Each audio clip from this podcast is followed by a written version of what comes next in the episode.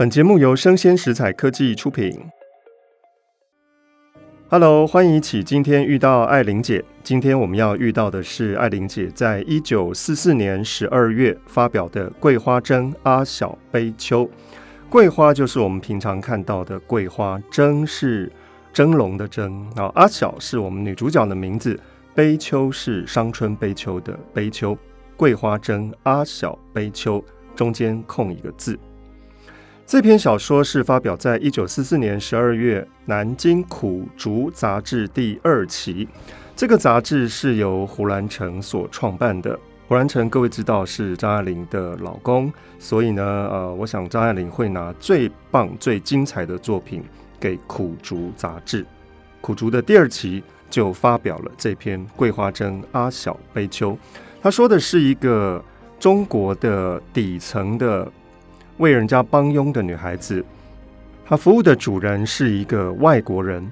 她发现到，在外国人的家里面，固然家里面很漂亮，但是这个外国的男主人呢，他的性事，这性生活非常的糜烂。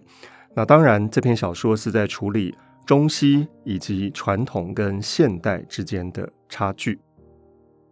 丁阿小手牵着儿子百顺，一层一层的。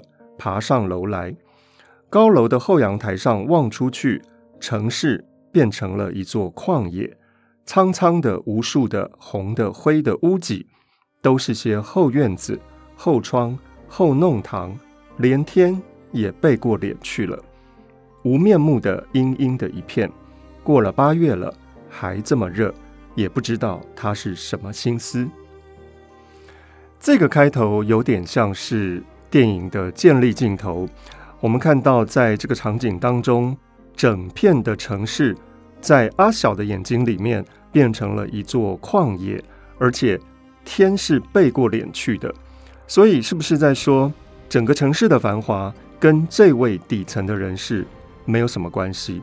而从这个中国的帮佣看出去的世界呢？其实世界没有这么的漂亮，它不过就是一片旷野。没有生机，没有任何的人气，似乎连天也不眷顾这样的底层的劳工。这个城市的下面浮起了许多的声音，各样的车子拍拍的打地毯，还有学校当当当的摇铃，工匠锤着锯着的声音，马达嗡嗡的声音，一切都恍惚得很，似乎都不在上帝的心上，只是耳边风。在这个城市里面，阿小是一个底层的人，是一个俗世中不重要的人。我想上帝也不会眷顾这样城市里面的小螺丝钉吧。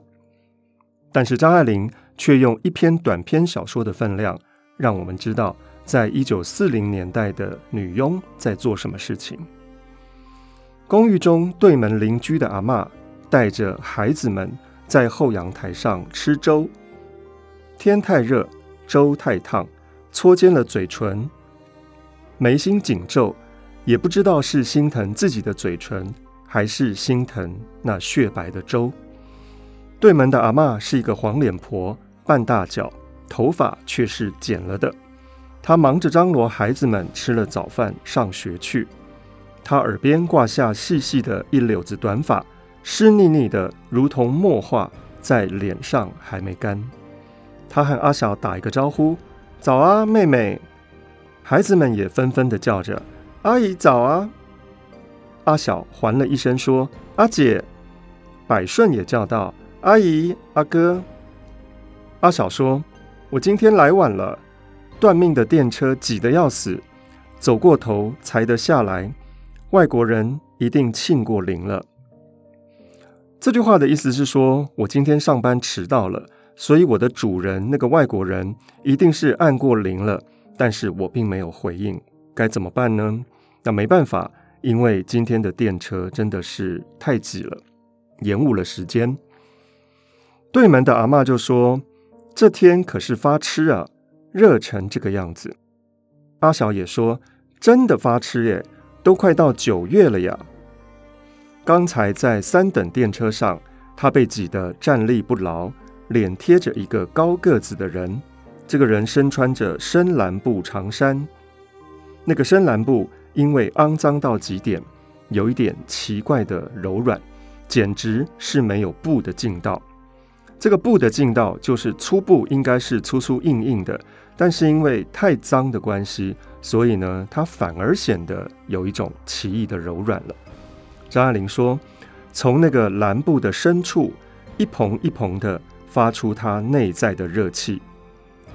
这个天气的气味，就像是那袍子，而且绝对不是自己的衣服。自己衣服的脏，又脏的还好些。”阿小急急的用钥匙开门进去，先到电铃盒子前面一看，果然二号的牌子掉了下来了。什么是二号的牌子呢？也许小说的后面会给我们解答。主人昨天没在家吃晚饭，让他早两个钟头回去，也就是阿小昨天不需要做晚饭，所以阿小是早了两个钟头离开了工作的岗位。阿小猜着，今天主人要特别的疙瘩作为补偿，也许今天会找一些麻烦哦。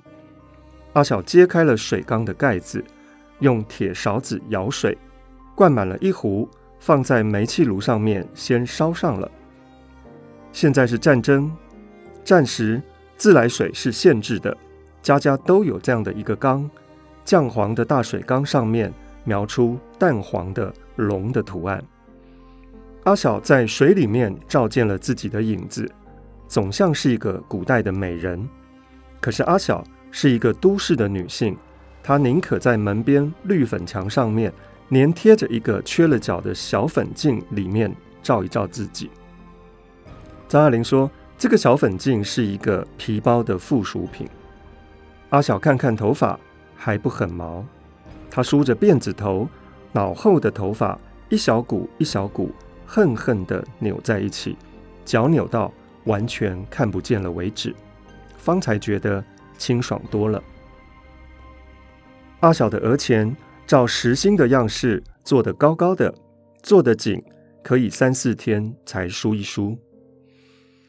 我们看到张爱玲在形容阿小透过了水上的自己的影子。以及在这个小镜子里面，他自己的影子来认同他自己。阿小发现到自己其实还蛮美的，自己还是有一些个人的生命的价值。阿小是有自信心的，即使这个镜子是小小的，即使这个镜子是缺了角的，可能没用了，一般人会觉得那是残缺的，那是废物。但是阿小对于镜子里面的这个漂亮的自己。他是觉得有价值的，而且我们可以看到，他是尊重、爱慕着他的自己，在某一个成分上。阿小在门背后取下了白围裙来系上，端过了凳子，踩在上面，在架子上面拿咖啡，因为他生得比较矮小。阿小叫道：“百顺，你又往哪里跑啊？这点子功夫还惦记着玩？”还不赶快触祭了，上学去。什么叫触祭了呢？触是碰触的触，祭是祭祀的祭。触祭是宁波人嘴巴里面常常说的贪吃的意思。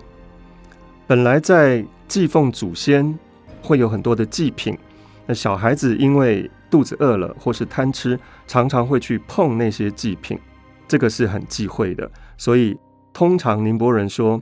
触祭呢，就是指小朋友贪吃，所以我们看到这个妈妈对于百顺呢，言语上面是非常的犀利的。她说：“你赶快触祭，你赶快吃了东西呢，就上学去了啊！”她呵斥着阿小那个秀丽的瓜骨脸，凶起来像一个晚娘；儿子百顺呢，脸团团的、圆圆的，细眉细眼，陪着小新。把一张板凳搬到外面，又把一只饼干桶抱了出来，坐在桶上。凳子上面放了杯盘，静静的等着。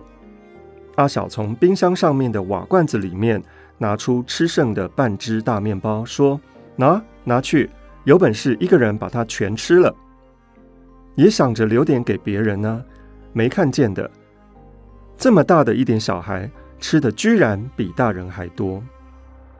这个没看见的呢，指的就是我从来没有看过一个这么大的小孩，就这么小的小孩，饭量居然比大人还要多。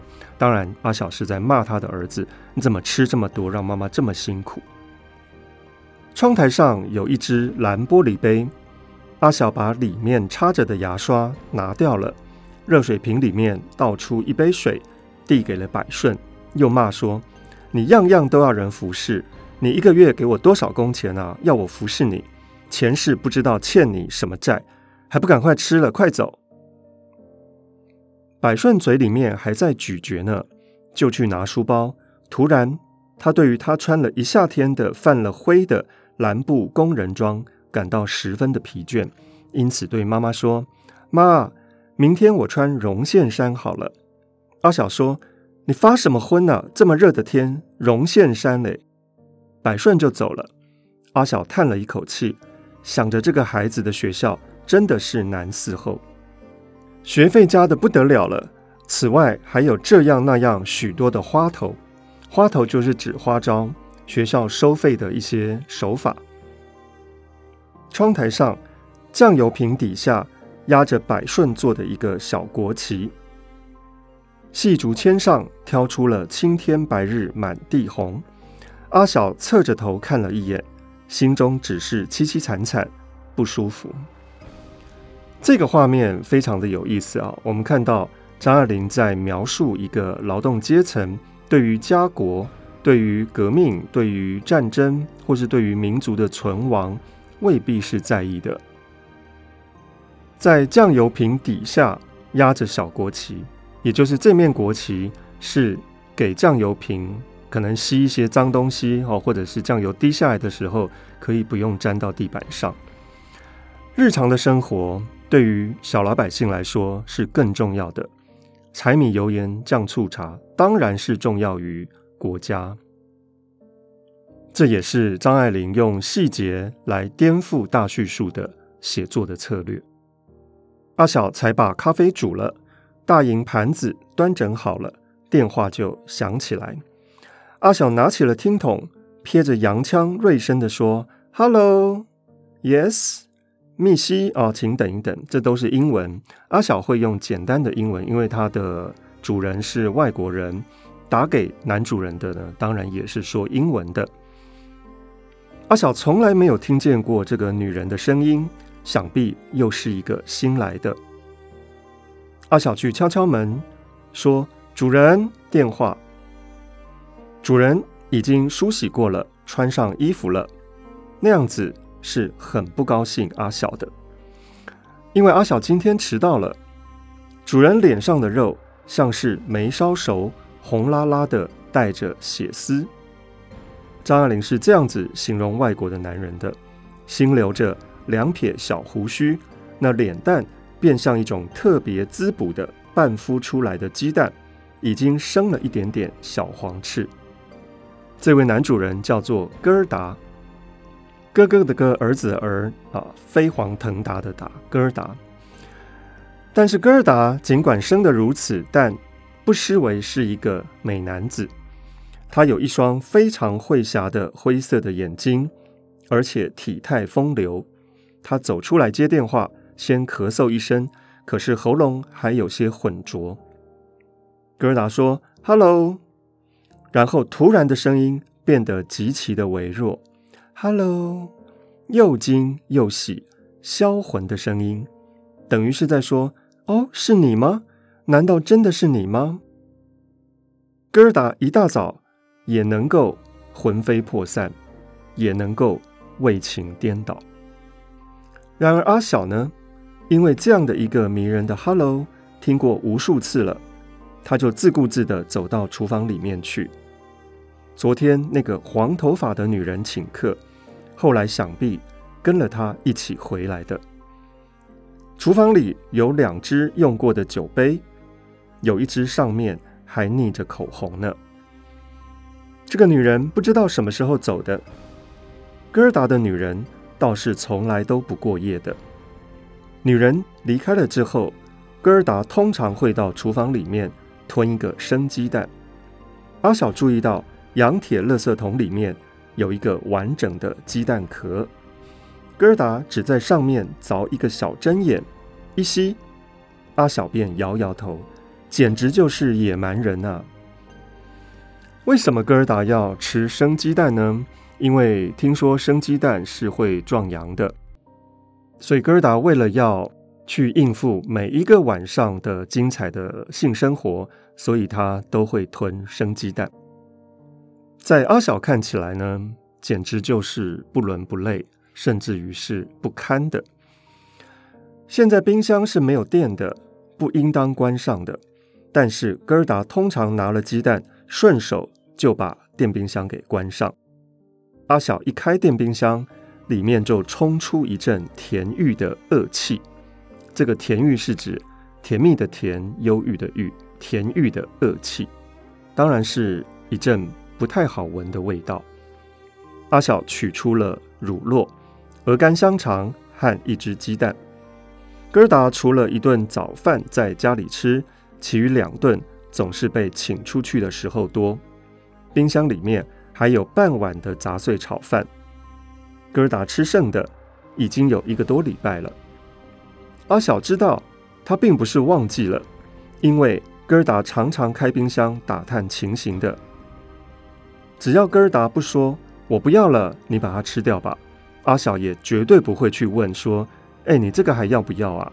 因为阿小知道哥儿达的脾气。从这段叙述我们可以看到，哥儿达是非常的小气的，连吃了一半的炒饭都要留在冰箱里，不让女佣拿去吃。当然，阿小也是有自尊的，所以阿小因为知道哥儿达的性格，所以也不会去问说：“哎，你这个炒饭要不要？不要的话。”我或我儿子可以吃掉。那阿小是不想问这样的问题的。这段叙述非常像是张爱玲在散文《私语》当中曾经写过的一段童年记忆。张爱玲记得有一个女佣把一个柿子放在抽屉里面，因为张爱玲跟这个女佣关系并不是很好，因为这个女佣是照顾张爱玲的弟弟的，所以。张爱玲一方面想吃这个柿子，一方面又想提醒女佣说：“哎，你这个柿子是不是忘记了？已经放很久了。”张爱玲就是不问，等到大家把抽屉打开来，这个柿子已经烂掉了。但张爱玲宁愿这个样子，因为只要一问，就会让女佣觉得：“哎呀，你是不是想吃这个柿子啊？”跟阿小现在的状况是一样的。哥儿达挂上了电话。检视备忘录上阿嬷所写下的，这个阿嬷就是阿小。哥儿达不在家的时候，人家打电话来所留下的号码，他照这个号码打了过去，却打不通。哥儿达于是伸头到厨房里面，大声的叫道：“阿嬷，难为情啊，数目字老是弄不清楚。”哥儿达竖起了一只手指，警戒的摇晃着。阿小两只手包在围裙里面，脸上只能够露出干红的笑容。男主人哥儿达在嫌阿小是一个连数字都不会听的一个无能的女佣。阿小为什么不会听数字呢？因为对方说的是英文，阿小呢可能对于英文的数字也没有办法掌握。阿小的脸上为什么露出一个这么尴尬的干红的笑容呢？这些电话为什么这么重要呢？为什么这么多女人打给哥儿达呢？哥儿达到底是做什么工作的？请听下回分解。